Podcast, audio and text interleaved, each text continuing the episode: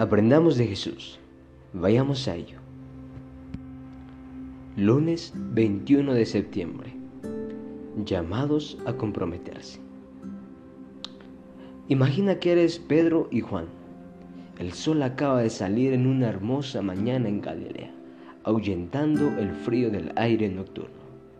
Tus pensamientos están en una cosa, pescar peces, muchos de ellos. La pesca ha sido buena recientemente y estás esperando otro día de buena pesca.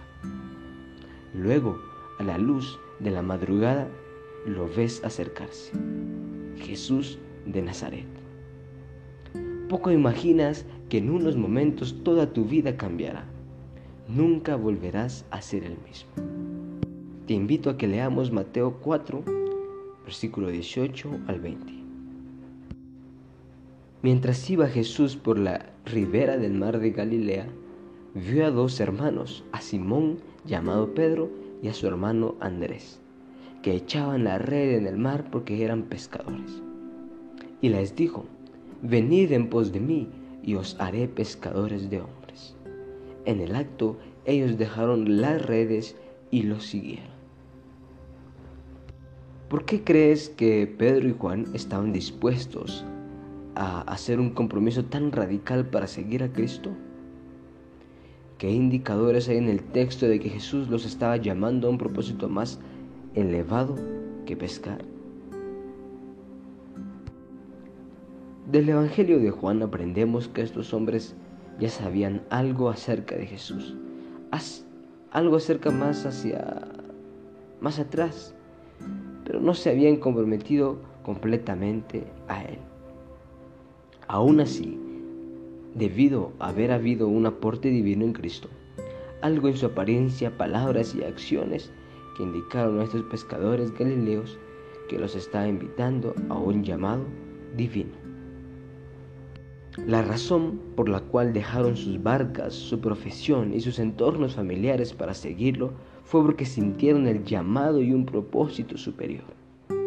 Estos pescadores comunes reconocieron que fueron llamados para un propósito extraordinario. Puede que Dios no esté llamando a dejar tu profesión hoy, pero te está llamando. Sí, a ti te está llamando, amigo. Te está llamando que seas partícipe también como lo es, como lo fue Pedro y Juan. Si nos vamos a otro ejemplo, el cual lo encontramos en Mateo, Mateo 9:9, nos daremos cuenta de cómo llamó a otro también que se llama Mateo. Cuando Jesús salía de allí, vio a un hombre llamado Mateo sentado en el, bar, en el banco de los tributos públicos y le dijo, sígueme. Y él se levantó y lo siguió. De igual manera, te hago esta pregunta. ¿Por qué crees que también Mateo lo siguió solo y Jesús le dijo, solo sígueme y ya, ven? A ver, te cuento una parte de que era un recaudador de impuestos. Los recaudadores de impuestos en el mundo romano a menudo eran extorsionadores que usaban su poder oficial para oprimir a la gente común. Eran algunos de los personajes más odiados y despreciados en todo Israel. La invitación de Cristo, sígueme, presupone que Mateo había oído hablar de Jesús y que en su corazón deseaba seguirlo. Cuando llegó la invitación estaba listo.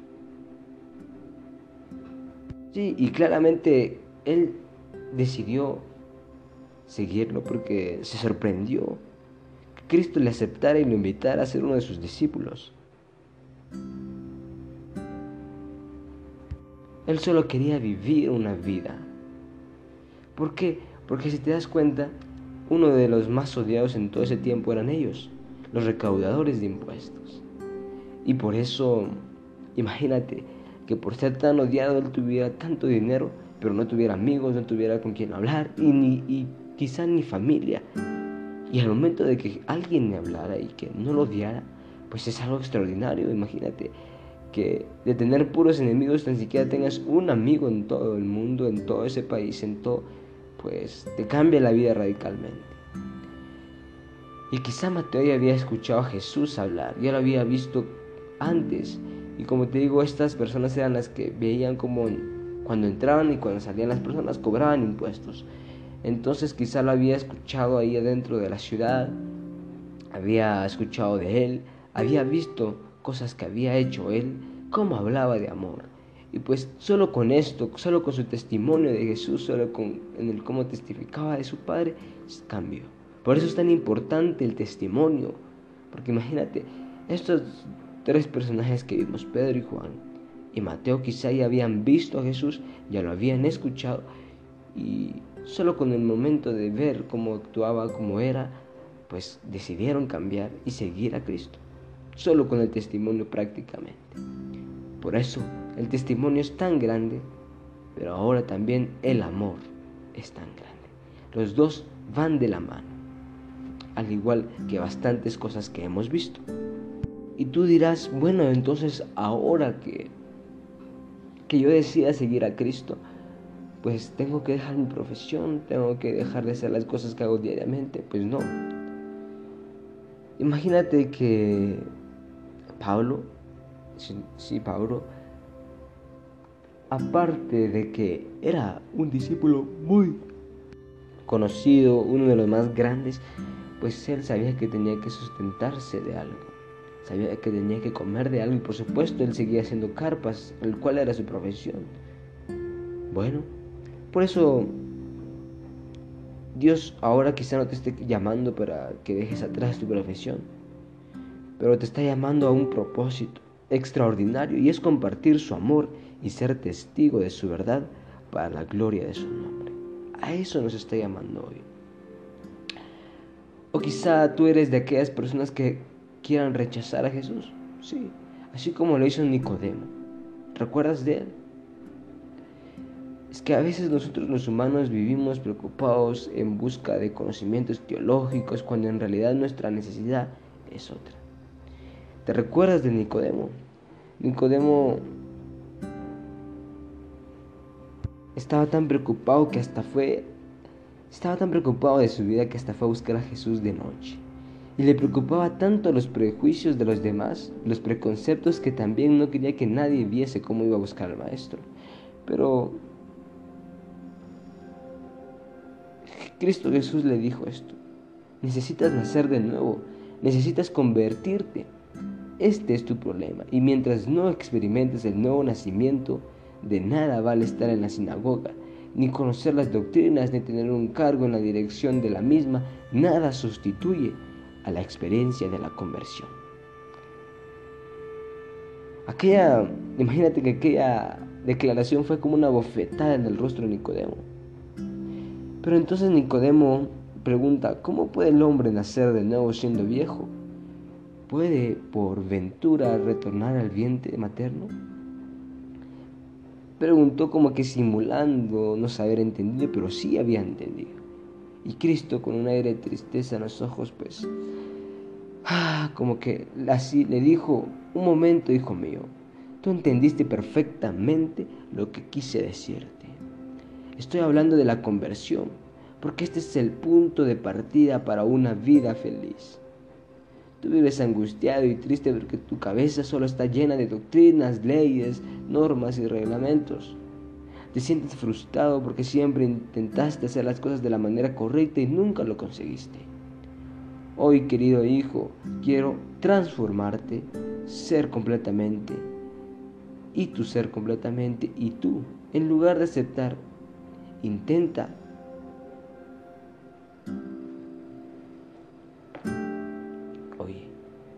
es que Nicodemo no aceptó, a comparación de que Pedro y Juan y Mateo sí aceptaron, pero Nicodemo pues quiso tirar todo, todo, todo lo quiso tirar.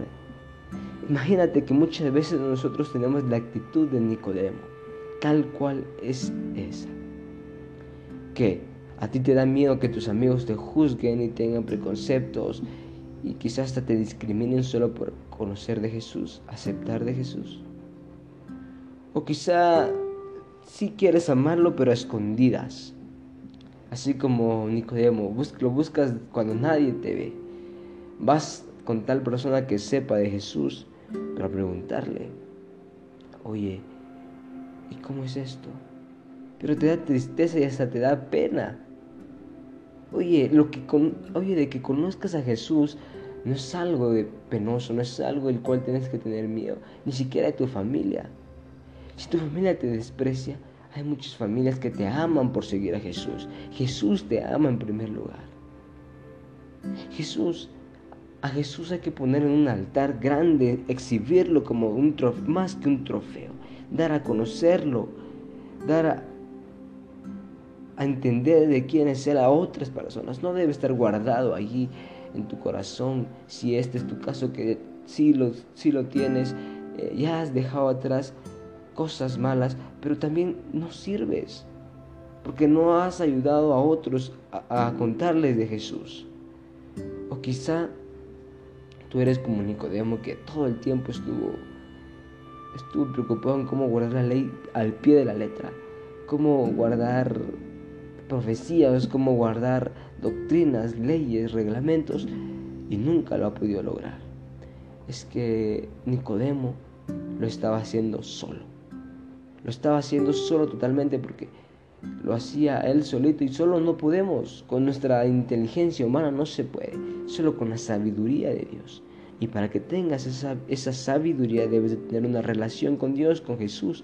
Y para que tengas esa relación debes amarlo. Si lo amas de todo corazón, si amas a Dios de todo corazón, pues tendrás esa sabiduría, tendrás el Espíritu Santo y en vez de estar preocupado por tanto eh, cómo poder cumplir cada una de estas cosas al pie de la letra, vas a estar preocupado en amar a Jesús. Y cuando estés preocupado en amar a Jesús, vas a ver que todo esto de cumplir las leyes, reglas de la Biblia, se hacen por sí solas. Porque ya no amas a la ley, amas a Jesús.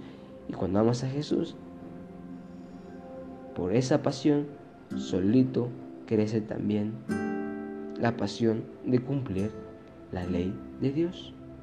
Así de fácil es.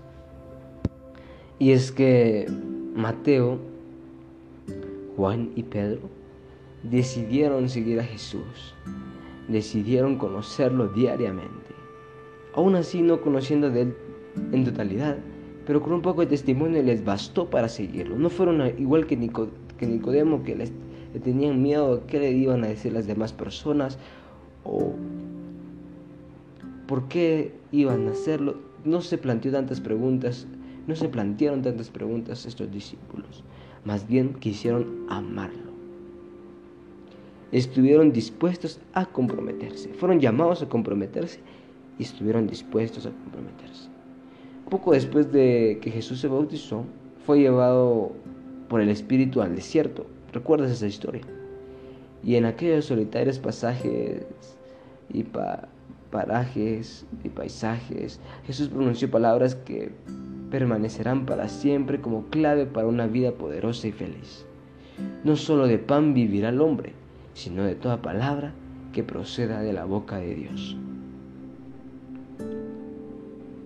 En primer lugar, ya sé que vas a estar pensando, bueno, va a decir, va a hablar de la palabra de Dios que la debemos de estudiar, sí, pero quiero dejarte un énfasis diferente de cómo es la palabra de Dios. En primer lugar, no debes encarar la lectura de la Biblia como un deber. Tienes que considerar la palabra de Dios como una carta de amor. Pero y quizá también aún así viéndolo, dirás, bueno, tampoco me dan ganas de leerlo porque no veo como una carta de amor esto. Pues te pongo esta este ejemplo, pero recuerda que nunca debes jamás, jamás leer la Biblia por disciplina ni por obligación. Imagínate que pues tu novia o tu novio, siendo el caso cualquiera de género, te envió una carta. Bueno, al principio tú la abres una vez, la lees, terminas de leerla, la vuelves a leer, ¿ok? La lees como cuatro veces y luego lo dejas un ratito ahí. Pero al minuto la vuelves a abrir y la vuelves a leer. Y así, quizá te pasas leyendo la carta unas 20 veces, pero ya la abriste y la abriste. Y todo esto, déjame decirte, todo esto, no es porque la letra esté bonita, o no es porque la carta tenga Arial 12 y esté con Norma Zapa. No, no es por eso. O no es porque la carta tenga la mejor letra, la mejor decoración. No. La que te hace abrirla cada rato es el amor. ¿Por qué no te cansas de hacerlo? Porque la palabra clave es amor. Porque el joven o la señorita que recibió esa carta ama a la persona que la escribió. Y de la misma manera debes de ver la Biblia. Si tú amas a Jesús y en verdad te dices llamar cristiano y ya has aceptado el llamado a comprometerte, debes amar a Jesús. Y por lo tanto, si lo amas, vas a amar la carta que tiene escrita para ti, esa que es la Biblia. La aceptas es porque amas a Jesús. Si aún no la aceptas, no amas a Jesús. Debes comprometerte en verdad al llamado. Recuerda que Jesús nos está llamando con un propósito extraordinario, que es compartir su amor y ser testigo de su verdad para la gloria de su nombre. Y para compartir su amor debes de leer la carta de amor.